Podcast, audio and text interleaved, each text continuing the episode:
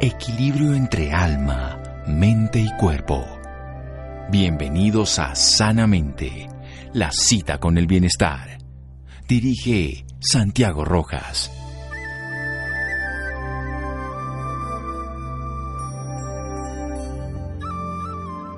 La felicidad aparece cuando lo que piensas, lo que dices y lo que haces están en armonía. Mahatma Gandhi. Buenas noches, estamos en Sanamente de Caracol Radio, empezando una nueva semana donde muchas condiciones adversas en la vida para muchas personas impiden que esto que vamos a hablar se vuelva parte de su realidad. Sin embargo, las cosas existen tal cual como son y sin embargo, a pesar de eso podemos manifestar esto de lo que vamos a hablar, la felicidad.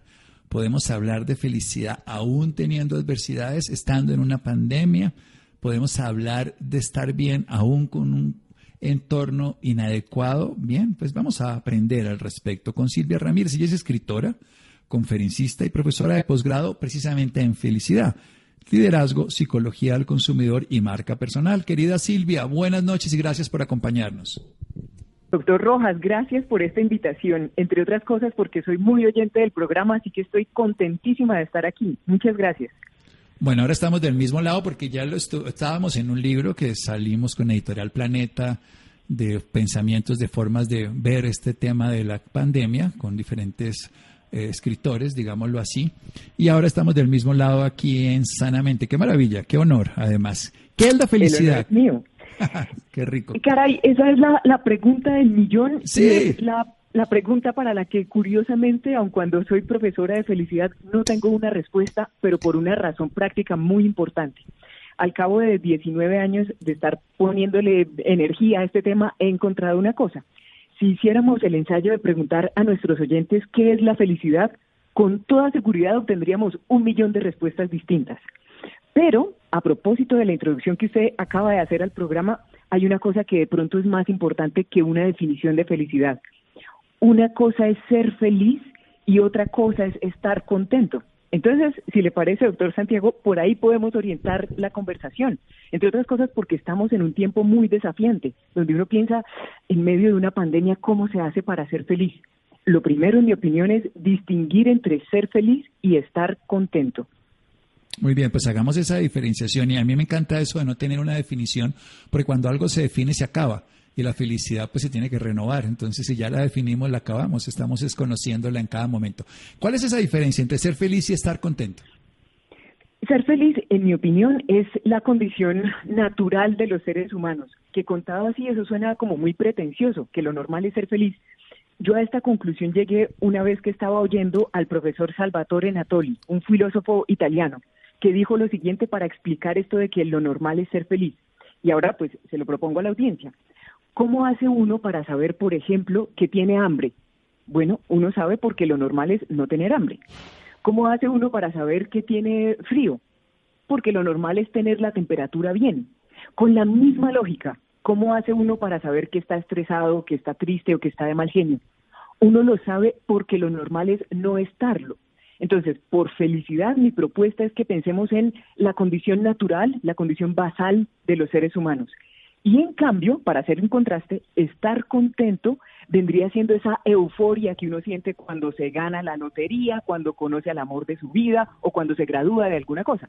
Entonces, la clave también para empezar en orden es que le apuntemos más bien a ese estado sostenido de bienestar en lugar de esa obsesión de este tiempo que vivimos de estar uno siempre arriba, siempre contento, sonriente. En mi opinión eso no es natural, pero sobre todo no es sostenible y adicionalmente es muy sospechoso. Sí, puede ser incluso una manía, ¿no? Que ya es algo patológico. Y hmm, desde la práctica, pues el ser el ser feliz, pues es, si es un estado natural, pues el estado natural a veces estamos de alguna manera o de otra, o con hambre, o con frío, o con calor, y nos damos cuenta y lo modulamos. El estar contento como un estado ideal de vida es un estado para mí de carencia porque es todo el día estar buscando algo que no es natural y que precisamente nos va a hacer al final muchas expectativas y sufrimiento, por lo menos así lo ve la neurociencia. Vamos a hacer un pequeño corte aquí en Sanamente para desarrollar ese estado natural del ser humano, simplemente ser feliz. Síganos escuchando por salud. Ya regresamos a Sanamente. Bienestar en Caracol Radio. Seguimos en Sanamente.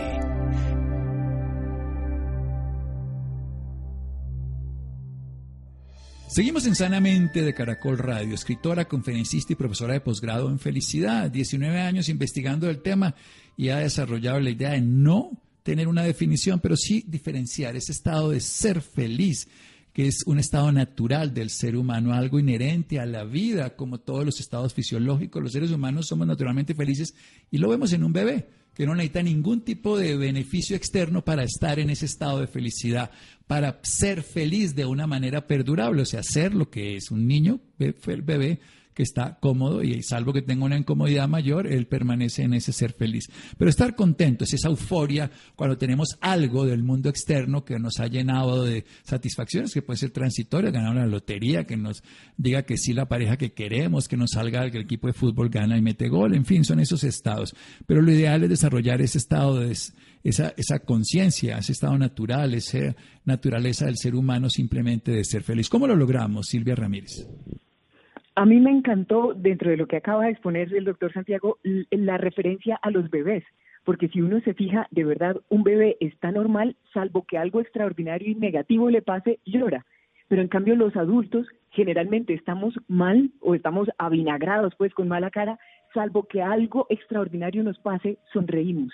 O sea, tenemos que empezar por invertir los, lo que consideramos normal. Para empezar, mi propuesta grande es invitar a la audiencia a pensar que la primera expresión de liderazgo que un ser humano tiene que tener en la vida ha de ser en relación consigo mismo. O sea, la primera expresión de liderazgo en mi vida conmigo mismo o conmigo misma. Y aquí entendiendo una cosa, uno por regla general no puede escoger las cosas que le pasan. De vez en cuando uno, sin embargo, puede escoger las cosas que se dicen y digo de vez en cuando porque también es cierto que en nuestra casa muchos hemos oído cosas que nos limitan, que nos enseñaron diciendo que el, pan se, se gana con el sacrificio, que el dinero no crece en los árboles. Entonces, a veces uno ni siquiera puede escoger el diálogo interno, pero yo he encontrado con una sorpresa enorme algo muy bonito. Uno, en cambio, siempre puede elegir quién va a ser en relación con sus circunstancias. Entonces, por ejemplo, en el tiempo que estamos viviendo, yo puedo elegir quién voy a ser. Voy a ser la persona que pone la actitud optimista en mi casa, voy a ser la persona que eh, pone los temas buenos de conversación, o voy a ser, por ejemplo, la persona que se entrega a las circunstancias y se victimiza. Entonces recordemos eso, yo siempre puedo elegir quién voy a ser, porque lo importante a la larga no es tanto lo que a uno le pase, sino lo que uno piensa sobre las cosas que a uno le pasan y lo que uno hace con eso que piensa y desarrolla esa idea maravillosa. Pensemos con el liderazgo con uno mismo, nos enseña así Silvia Ramírez y luego elijamos quién va a ser uno, de ser esa persona, con lo que le ocurre en la vida, con las circunstancias. Y eso empieza por la mañana. Entonces uno se levanta y dice, hoy voy a hacer de mi vida esto porque yo voy a ser una persona pacífica, amorosa, comprensiva y feliz y ya se pone en un dictamen que va a ir evaluando si en el curso del día lo desarrolla, porque eso es con plan. Cuando uno dice que es posgrado en felicidad, ¿en qué consiste? Eso no es que uno simple y llanamente eh, está hecho per se, uno hace un posgrado es porque se dedica, porque lo materializa, porque lo desarrolla. Y, y, tener un plan, por cierto, es una cosa muy importante y especialmente en ese primer momento de la mañana, como usted lo destaca. Fíjese que cuando uno se despierta muchas veces lo primero que uno hace es un inventario de dolencias del cuerpo. Entonces uno amanece, supongamos, contentico, uno aterrizó bien del viaje, pero uno empieza a decir, ¿dónde está el dolor de cadera? ¿Dónde? Ahí está el dolor de cadera. Ah, sí, amanecí siendo yo. Entonces lo primero es que por la mañana, antes de hacer mi inventario de dolores emocionales y dolores físicos, en lugar de eso, elijamos la emoción con la que vamos a salir al día. Y pensemos además una cosa que es a lo mejor un poquito cursi, pero no deja de ser impactante. Cuando uno piensa, recién se está levantando, que hoy uno es una nueva persona, que el día en cualquier caso es un nuevo día, la disposición con la que uno atraviesa las cosas es bien distinta. Y una, una, una estrategia práctica es fortalecer la calidad de las relaciones que tenemos con los demás que lo digo en este caso fundamentalmente porque estamos viviendo el confinamiento. Tanto si tenemos la fortuna de atravesar estos días con nuestros seres queridos, como si estamos en el desafío adicional de estar solos, pensemos que los seres humanos no estamos diseñados para estar ultra aislados, uno, y dos, no estamos diseñados para estar defendiéndonos de las otras personas. Entonces, también aquí cuando hablo de la calidad de las relaciones, una invitación práctica para nuestros oyentes es esta. Si estamos compartiendo con nuestros seres queridos, hagamos el ensayo de preguntarle, mi amor, al hijo, al esposo, a la persona que sea, si yo quisiera ser la mejor compañía que usted pudiera tener para atravesar este tiempo, ¿yo qué podría hacer? De mi parte, ¿yo qué, cómo le podría colaborar para ser una buena compañía? Apostándole a la, a la honestidad y al amor como, como un combustible para querer construir bonitos escenarios con las demás personas. Bueno, pues entonces es una pregunta nada capciosa, sino una pregunta bastante interesante. Bueno, ¿qué puedo hacer yo para que esta convivencia sea saludable? Y tal vez la pregunta tenga la segunda parte que nos la hacen a nosotros y la hacemos nosotros también de los dos lados y terminamos resolviendo entonces esa complejidad, porque sí es claro que fortalecer la calidad de las relaciones. Incluso uno le debería decir a las personas que si se siente mal con él mismo estando solo está mal acompañado, porque si no se soporta a sí mismo. Ahí estamos muy sintonizados porque ese es de mis dichos favoritos. De verdad, si cuando uno está a solas se lo pasa mal es porque está en mala compañía. Bueno, y a propósito de estar a solas y a propósito también de, de, que este es el tiempo de sacar el liderazgo personal, hay algo en lo que tenemos que pensar. Los seres humanos estamos diseñados para estar en movimiento, para tomar un poquito de luz del sol, para comer alimentos variados. Y esto lo estoy señalando porque a veces pasa que cuando uno se da cuenta, uno lleva una semana o dos semanas, primero, sin moverse, Segundo, sin asomarse a la ventana que le caiga un poquito de sol. Tercero, comiendo azúcar, grasas, sal, abusando de esto. Y por ahí cuarto, mm, con los hábitos de sueño trastocados porque como ya no hay que ir a la oficina. Entonces, atención a esto porque no es que hacer ejercicio, tomar sol y, y moverse, pues le garantice a uno un buen estado de ánimo, no es tanto eso, como que no hacer esas cosas es prácticamente inducirse uno la depresión. Entonces, una cosa fundamental, si bien es cierto, no tenemos que salir a las oficinas porque estamos teletrabajando, por ejemplo, nuestra responsabilidad con nuestros hábitos del día a día ahorita es total, porque en este momento estamos dependiendo al 100% de lo que cada uno de nosotros pueda hacer de sí mismo. Volvamos al punto número uno, liderazgo consigo mismo. Nos están dando, eso uno lo ve permanentemente con los adolescentes y los jóvenes. Yo quiero tiempo para mí, quiero libertad, quiero hacer todo, déjeme, déjeme. Está bien, hágalo. Ay, pero ¿por qué no me hace eso? ¿Por qué no me trae la comida? ¿Por qué no me plancha? ¿Por qué no me cocina? ¿Por qué no me recoge? ¿Por qué no sé qué? Entonces ahorita la gente quiere, ah, la oficina me tiene agobiado, me tiene desesperado el tiempo, que no sé qué. Bueno, tiene tiempo. ¿Qué va a hacer con él? Vuelva a ser líder de sí mismo, haga algo que es fundamental, que asuma la responsabilidad con sus hábitos de la luz y la oscuridad, solo oscuridad de los alimentos reales, de comida real, del movimiento como actividad física cotidiana y por supuesto de una reparación a través del sueño. Vamos a hacer otro pequeño corte para desarrollar mejor las ideas con Silvia Ramírez aquí en Sanamente de Caracol Radio. Síganos escuchando por salud. Ya regresamos a Sanamente. Bienestar en Caracol Radio. Seguimos en Sanamente.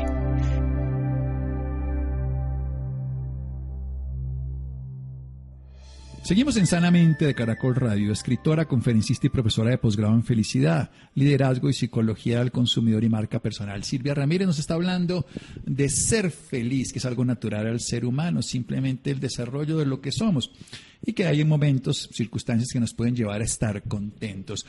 Nos hacía una reflexión de los bebés que están siendo felices de manera natural y alguna circunstancia incómoda los lleva a ese estado de avinagramiento.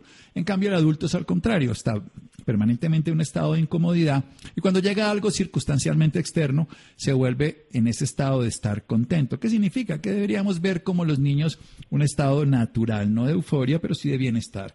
Y lo que tenemos que hacer es hacer liderazgo sobre nosotros mismos, empezar con asumir la responsabilidad de nuestra vida. Como no podemos cambiar muchas cosas que están programadas en nuestro inconsciente y mucho menos podemos cambiar las cosas externas, podemos modular la respuesta frente a ellas. A veces podemos cambiar la forma de pensar, pero a veces ni siquiera los pensamientos, porque han sido el constructo de nuestra memoria, son totalmente procesados de manera consciente. Pero podemos elegir quién vamos a hacer con esas circunstancias, cómo vamos a desarrollar esas ideas, cómo vamos a enfrentar esas condiciones de vida adversas. Y entonces lo hacemos desde por la mañana, un plan, nos despertamos por la mañana y tomamos decisiones conscientes de qué vamos a hacer, de cómo vamos a asumir ese nuevo día, porque es una nueva oportunidad, aunque suene de perogrullo para todos, pero simplemente realista. Es un nuevo día, es una nueva oportunidad, es un cheque al blanco que podemos gastar o podemos desperdiciar. Entonces tomamos esas decisiones y en lugar de hacer un inventario de dolencias, hacemos un inventario de cualidades y de posibilidades y desarrollamos. Y Además, en época de pandemia, fortalezcamos la calidad de las relaciones. Si estamos mal con otro mismo, estamos mal acompañados, independientemente de con quién estemos, podemos desarrollar una buena condición. Y una pregunta sabia podría ser, ¿qué tendría yo que hacer para tener una relación adecuada contigo? Contéstame, yo también te pregunto lo mismo y así entre los dos nos ayudamos. Muy bien, Silvia, sigamos. Pero antes de avanzar, doctor Rojas, estoy impresionada de este recuento de nuestra conversación. Nunca había oído una reseña tan completa. Muchas gracias. Bueno, a continuación, la, invitación que también quisiera hacer a nuestros oyentes es a mm, establecer la calidad de las preguntas que nos hacemos. Porque fíjense en esto, antes que el nombre de uno, por ejemplo, el doctor Santiago Rojas, Silvia Ramírez, hay algo que dice más de nosotros que nuestro propio nombre y es la clase de preguntas que nos hacemos. Si yo todo el tiempo, por ejemplo, me estoy preguntando, caramba, ¿por qué siendo tan grande el mundo me tocó a mí aquí este encierro con estas personas? O, por ejemplo, ¿por qué habiendo tantos jefes en el mundo me tocó justamente a mí el jefe que es más esclavizante, por ejemplo? Lo que quiero decir es, si la pregunta que yo me hago con más frecuencia es ¿por qué me ha tocado a mí algo? Lo más posible es que yo no avance mucho.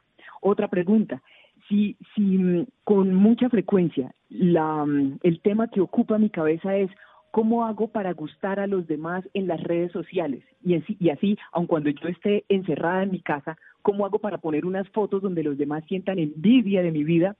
Si uno se fija en términos prácticos, eso le está a uno consumiendo el combustible vital. Entonces, la invitación aquí es a que nos hagamos mejores preguntas para empezar a tomar mejores decisiones. Por ejemplo, preguntarnos, esto que estoy viviendo, ¿para qué me puede servir? Esa es una. Otra, esto que estoy atravesando en este momento, ¿qué más puede querer decir en mi vida? Mm, por ejemplo, una cosa más. Si, ¿A qué me sabrían las circunstancias o qué pensaría yo de mi vida si no las agravara con ese diálogo interno negativo que yo estoy teniendo todo el tiempo? Si se fija, con un ajuste que parece pequeño, porque es solamente un ajuste lingüístico, pero el impacto emocional es grandísimo. Con un pequeño ajuste, uno perfectamente puede hacer de estos días de confinamiento una vida completamente nueva. Entonces, la cuestión central aquí para avanzar es la voluntad de querer ser feliz.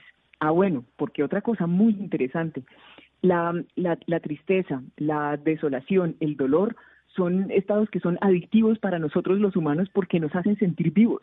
Entonces, una pregunta antes que las que acabo de formular, inclusive es, ¿yo realmente quiero ser una persona feliz? Porque a veces uno está tan enganchado con su dolor, entre otras cosas, porque cada vez que yo cuento mi historia dolorosa, la gente se conmueve conmigo.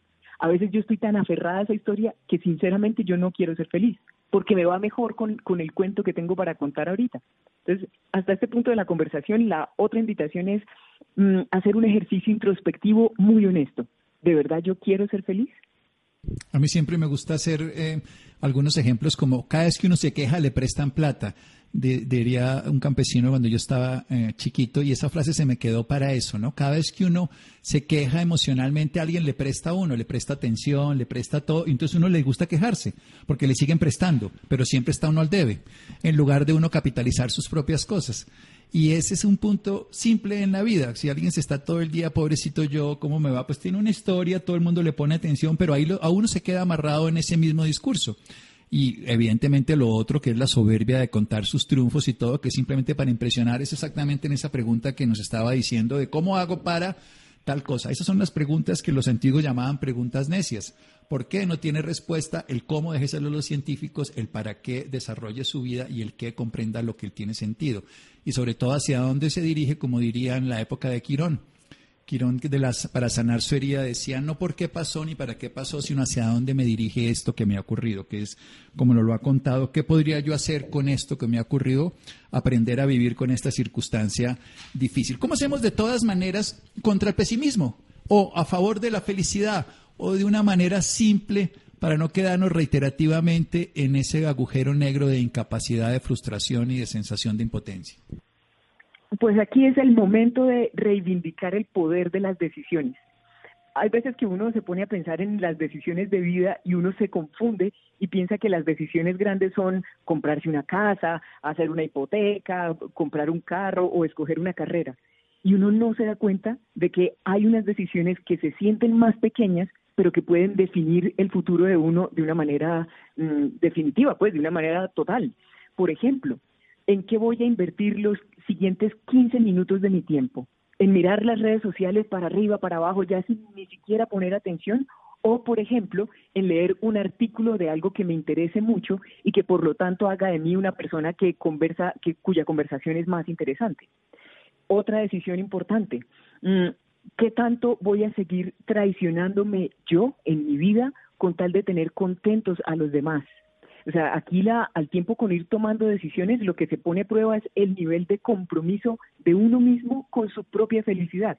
Pero recordando lo que le estaba diciendo hace dos minutos, y es, saquémonos de la cabeza el cuento de que las decisiones grandes son la compra de la casa o la elección de la ciudad donde uno va a vivir. La decisión, por ejemplo, de la calidad de alimentos que yo voy a consumir ahorita tiene mucho más que ver en mi felicidad a largo plazo que la tal casa.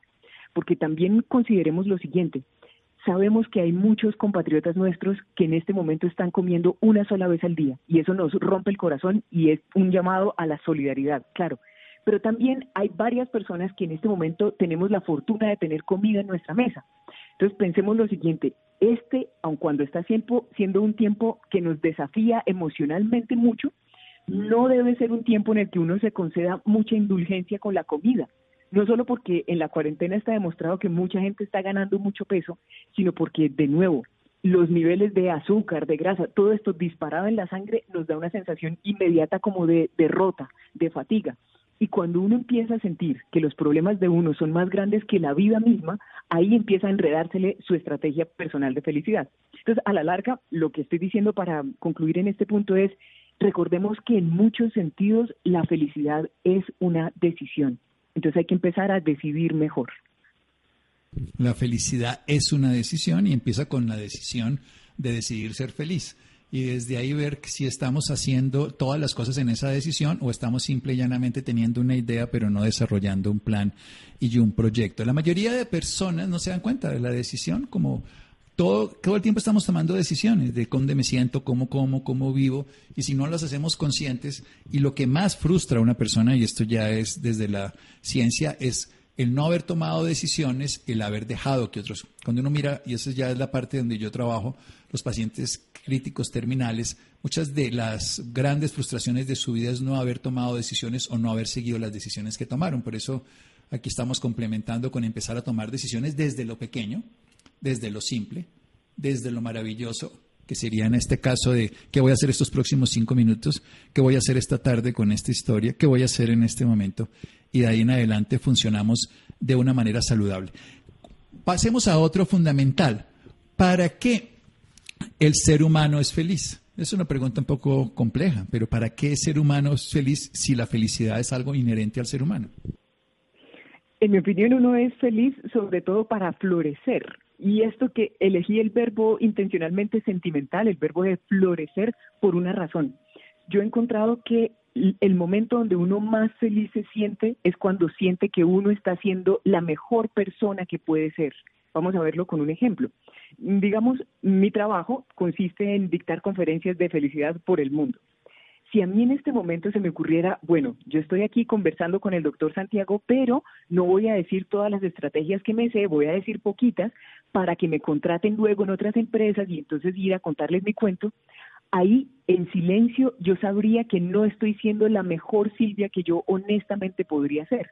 Y a uno ese remordimiento no lo deja ser feliz es difícil explicar con palabras, con palabras, porque esta es una experiencia que sobrepasa el lenguaje, pero uno por dentro sabe cuando no está haciendo la mejor versión de sí mismo. En cambio, veámoslo por el otro lado, cuando yo tengo la posibilidad de interactuar con alguien, en mi casa, en el trabajo, con mis amigos, donde sea, si yo me aseguro de ser la mejor persona que yo pueda ser, pasa una cosa interesantísima, sobre todo prodigiosa. el resultado, el resultado final deja de tenerme sin cuidado. ¿Por qué?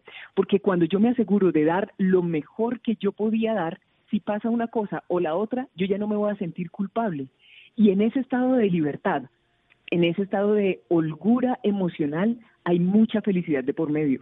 Entonces, la invitación aquí es a que en todas las interacciones nos aseguremos de ser las mejores personas que podamos ser con un compromiso adicional. Si yo tengo un sueño, si yo tengo una meta y en pos de ese sueño se me ocurre algo que yo podría hacer, por ejemplo, yo podría enviar un correo electrónico a esta persona, yo podría llamar a esta otra persona y tratar de conseguir una cita. Si se me ocurre una buena idea, les propongo a nuestros oyentes, asumamos el compromiso personal de llevarla a cabo, porque eso que usted estaba diciendo, doctor Santiago, hace unos minutos a la introducción de esta parte, del peso del remordimiento, eso es una presencia que a uno le respira en la nuca y cuando esté uno viejito no lo deja uno ni de día ni de noche. Entonces, en, en como medida preventiva del arrepentimiento, porque eso nos saldría muy caro, uno, y dos, como una muestra de respeto a nuestro yo del futuro, asegurémonos de hacer en este momento lo que ese yo del futuro nos agradecería por estar haciendo ahorita. Sí, ese yo del futuro, por eso uno cuando se deuda lo está comprometiendo, cuando uno hace pendejadas lo está haciendo sufrir. Yo siempre le digo a la gente, antes de beber piensa en el yo de mañana, porque si piensa en el yo del hoy bebe, pero si piensa en el yo de mañana de pronto no. En el yo de mañana cuando tiene que ir a trabajar temprano, el yo de, sí hay que hay que comprometer al yo del futuro varias veces. La gente no tiene que vivir en el futuro, pero tiene que integrar el futuro al presente. Cuando vive en el futuro vive ansiosa, pero cuando integra el futuro al presente lo construye de acuerdo a sus decisiones. Y ahí es algo totalmente diferente. Bueno, yo quiero terminar. Sí. Sí. Ah, iba a agregar, gracias, iba a agregar que a propósito de este yo del futuro y de, de, lo importante que es tomar las riendas de nuestras decisiones, otra cosita que podemos ajustar durante esta época que vivimos es dejar de tomar rehenes emocionales por cada cosa que nos pasa. Entonces, por ejemplo, que en el trabajo la reunión, la reunión que hicimos por internet fue una fatiga total y yo me siento agotadísima. Dejar de culpar inmediatamente al jefe o al compañero de trabajo que no funcionó bien en la reunión. La invitación grande aquí, además de lo que hemos dicho, es a dejar de buscar rehenes emocionales para trasladarles la responsabilidad de cómo me siento yo en mi vida, entendiendo una cosa, la persona que está a cargo del 100% de mi felicidad soy yo mismo o yo misma. Siempre, nadie va a venir a rescatarnos. El 100% de la felicidad y de hecho lo más interesante es que la sentimos nosotros. O sea, nadie nos la hace sentir. Nosotros somos las que la sentimos. Le podemos dar el valor a alguien que nos la haga sentir, la infelicidad o la felicidad, pero la sentimos nosotros. O sea, que somos el 100% responsables. Si le damos las llaves a otro y le damos el 100%, pues perdemos esa posibilidad. Bien, ¿Y qué hacemos cuando perdemos? Cuando estamos en duelo o en pérdida, porque entonces, ay, feliz, feliz, feliz y no, se me murió alguien y todo. ¿Cómo vivirlo siendo auténtico y no perdiendo esta naturalidad humana de ser felices? A propósito del ejemplo de no dar las llaves a otro eh, y siguiendo con ese ejemplo, cuando uno está triste y lo primero que hace es tratar de esquivar el dolor o, la, claro, la sensación de, del, del que uno siente que le arrancan una parte de su cuerpo, si lo primero que uno hace es querer esquivarlo, eso es lo mismo que, hagamos de cuenta, ir uno en un carro con un motor de esos bien potentes y cuando uno ve que hay un bache en el camino, uno pegar un brinco hacia el asiento de atrás. Lo más inteligente que uno puede hacer es quedarse sentado al volante y ponerse recio con los brazos y no soltar el timón. Lo mismo con las emociones de uno. Entonces, lo primero, dejar de tratar de evadirlas, porque es que cuando las evadimos empezamos a comer más de lo que es, empezamos a tomar cosas que no nos hacen mucho bien, empezamos a usar cosas ilegales que nos pueden llevar hasta la muerte y que es una tragedia para nuestra familia. Entonces, primero, no esquivarlas. Segundo, como se sigue de lo que estoy diciendo, es permitirme sentir eso que estoy sintiendo animados por una reflexión. En la naturaleza no hay nada que sea ocioso. O sea, si los seres humanos venimos configurados o venimos equipados con la capacidad de sentirnos tristes, eso tiene que servir para algo. Si un ser humano es capaz de sentir, por ejemplo, celos o de sentir ira, eso le tiene que servir para algo. Entonces, a continuación, permitirme sentirlo. Mm, en tercer lugar, mm, evitar eh, descargar toda mi emoción en otras personas. Y lo menciono porque estamos en una época en la que está muy de moda hacer la tal catarsis. Está bien que los humanos hablemos de lo que sentimos, pero ojo, que eso no implique ir a descargar toda mi emoción en alguien más. Listo. El siguiente paso que me gustaría proponer es el de sublimar la emoción que yo estoy experimentando. Eh, si nos fijamos en el curso de la historia, los poemas más bonitos, las canciones más conmovedoras y, y, muchos de los cuadros más impresionantes han nacido con ocasión de un dolor que sentía el artista. Y lo que hizo el artista fue, en lugar de entregarse y ser un esclavo servil de ese dolor, lo que hace es sublimar esa energía, porque finalmente el dolor, la ira, el miedo, todas esas son expresiones de la energía usar esa energía para hacer algo creativo, algo que sublime lo que yo estoy sintiendo. Y cuarto, mm, o quinto, mm, decidir a continuación qué es lo que quiero hacer, sobre todo tratando de fijar un tiempo. Hay gente que, que tiene mucha disciplina emocional y dice, yo me voy a permitir llorar esto por dos semanas. Pues bueno, hay gente, hay personas que son capaces. Yo en lo particular no. Pero sí es cierto que yo he entendido una cosa que me, me cambió la forma de asumir el dolor y es esta para ser feliz hay que empezar por ser feliz. Me impresionó tanto que así se llama el primer capítulo del libro que acabo de lanzar. Para ser feliz hay que empezar por ser feliz. Y aquí quiero decir lo siguiente. Mm, si uno mira el, el, postulado así, es una invitación casi cínica, porque es como si yo le estuviera diciendo a la gente, ¿usted está triste? Ah, no, póngase contento. No, no, no. Lo que quiero decir es esto. Nunca ha pasado que cuando uno está triste, llore y llore y llore y a fuerza de llorar por fin comience a sonreír. Eso nunca ha pasado. Lo que siempre ha pasado es que uno llora, llora, llora, pero llega un punto en el que uno dice, caramba, no más, yo voy a volver, voy a recoger lo que quede de mí, me voy a poner la ropa más chévere que yo tenga, me voy a poner la mejor pinta, me voy a arreglar bien bonita y yo voy otra vez para la calle y voy a seguir con mi vida. Para ser feliz, empecé por ser feliz. Pero entonces, para cerrar, recapitulando, lo primero es ser conscientes de, que aun cuando sea posible esquivar un dolor, muchas veces no vale la pena que yo trate de esquivarlo, porque en materia de dolores la pregunta nunca es si yo lo quiero procesar o no, la pregunta siempre es cuándo te voy a hacer el duelo, ahorita o en 15 años, cuando me aflore en una siguiente relación. Pues en este momento. ¿Cómo son los datos personales de Silvia Ramírez para terminar ya el programa y que una persona interesada pueda aprender, conocer más y tener los servicios? Primero, muchas gracias por esta invitación tan halagadora porque he estado muy feliz. Y a nuestra audiencia los invito a que me acompañen en las redes sociales. En todas partes me llamo arroba Silvia, pero atención porque mi Silvia la primera I es Y, arroba Silvia Network. O en mi página web que es www.silvia, la primera I es Y, silviaramirez.com.co silviaramírez.com.co, haciendo la salvedad de que la I primera es Y, la de yuca, para que se acuerden algunos, y si no en, en, en las redes Instagram o en Twitter, arroba silvianetwork, así la van a encontrar para poder seguir y aprender. Muchas gracias. Gracias a usted de nuevo. Seguimos en Sanamente Caracol Radio. Síganos escuchando por salud. Ya regresamos a Sanamente. Bienestar en Caracol Radio. Seguimos en Sanamente.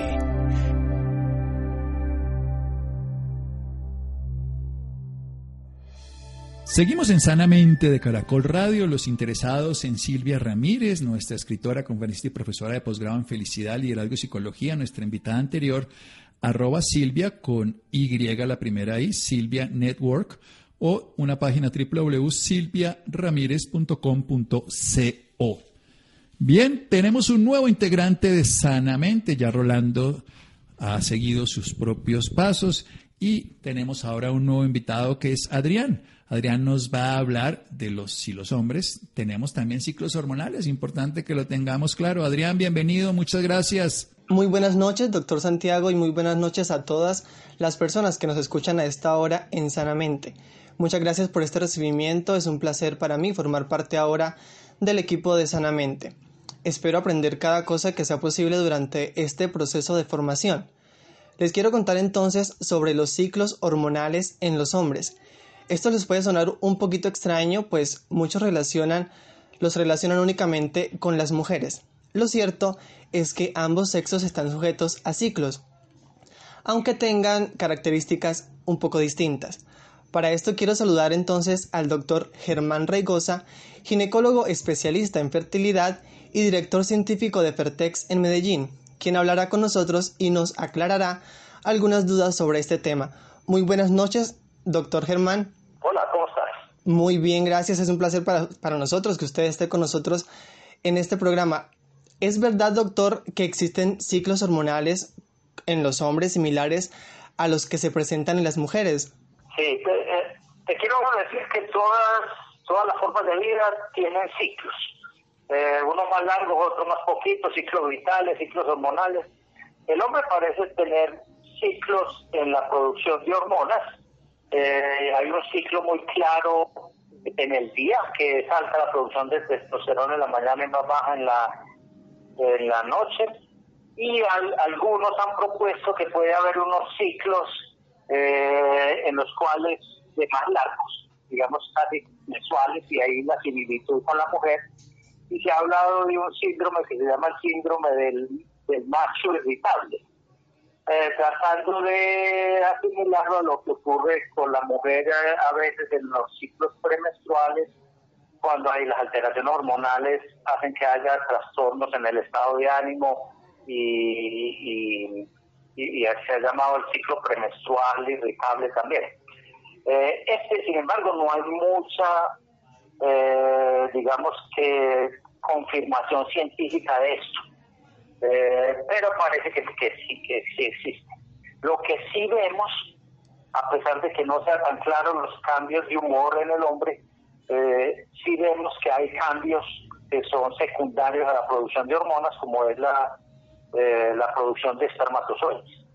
Y por ejemplo, en las personas que son donantes de semen, que están donando semen, digamos que semanalmente, podemos ver cómo hay ciclos en los cuales la producción de espermatozoides es alto y otros días en los cuales la producción de espermatozoides es bajito y, y parece tener un patrón cíclico.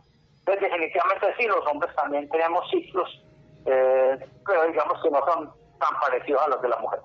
Doctor Germán, ¿cómo es entonces este, este ciclo hormonal en, en los hombres? Hay un ciclo vital del hombre eh, que digamos que es el de toda la vida, en la cual eh, está en la infancia que la producción de espermatozoides es baja, eh, hasta que llega la pubertad y se dispara la producción de espermatozoides y permanece y es muy alta en los años púberes y a partir de ahí comienza a declinar en el largo plazo y digamos, digamos que hay una ocurrencia que algunos llaman la andropausia, en la cual la, hay una disminución de la producción de espermatozoides por los testículos y lo cual se puede ver por pérdida del vigor, pérdida de la masa muscular, pérdida del deseo e incluso problemas de, erección. Entonces, este es en el largo plazo. Y parece haber, y eso está comprobado, pues que existe. Y hay un, hay un ciclo diario, de lo que llamamos el, ciclo circadiano, que muchas hormonas la tienen, y en el hombre la producción de espermatozoides alta, eh, de, no de espermatozoides, de testosterona alta en la mañana, y, y en la noche ya decae la producción de testosterona. Obviamente esto está, eh, digamos, modificado por muchas cosas porque el organismo se ajusta al medio ambiente, el estrés, la contaminación, la fatiga, el trabajo. Todas estas cosas influyen para que se altere la producción de, andrógenos. Eso es lo comprobado. Un ciclo mensual no es, algunos lo proponen, pero no hay mucha eh, evidencia de que eso sea así.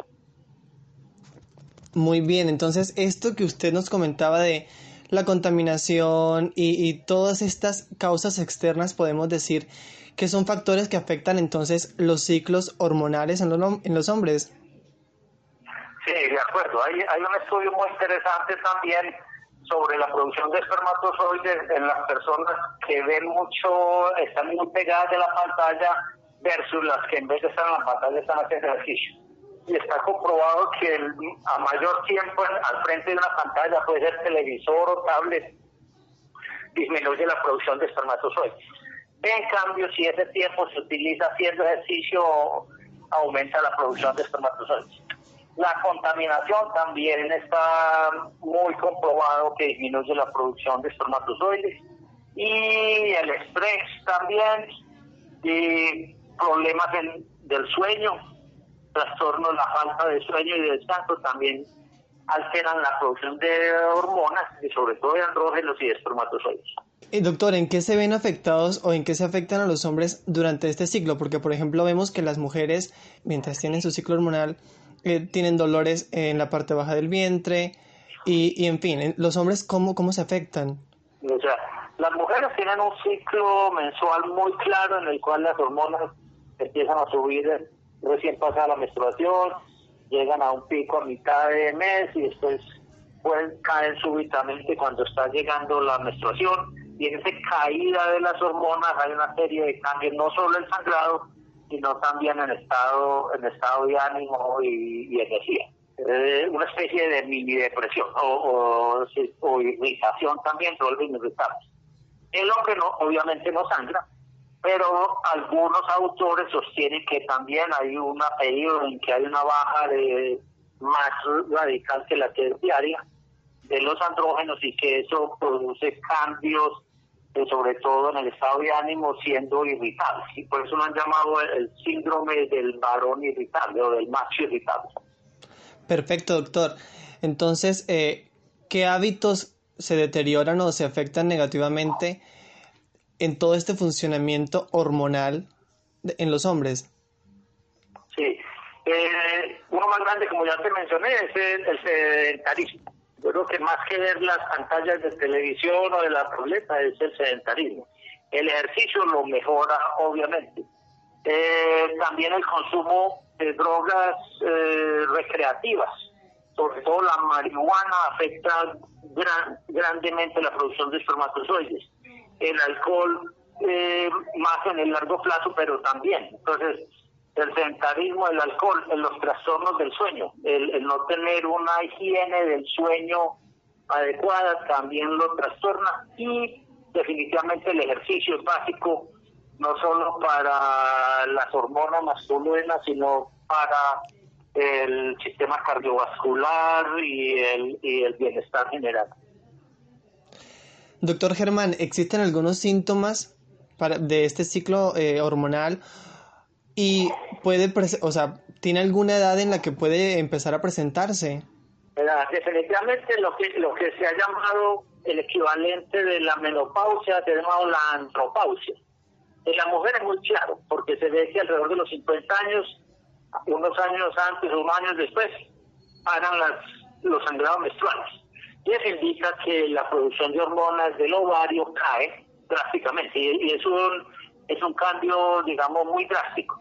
El del hombre es un es un cambio más gradual pero el hombre lo que puede ir sintiendo eh, y esto ocurre posiblemente de los 50 55 años en adelante o incluso a los 60 es que van va notando menos energía eh, va notando menos deseo sexual y va notando menos, eh, digamos, eh, facilidad para tener una erección. Entonces, pero son cambios muy graduales.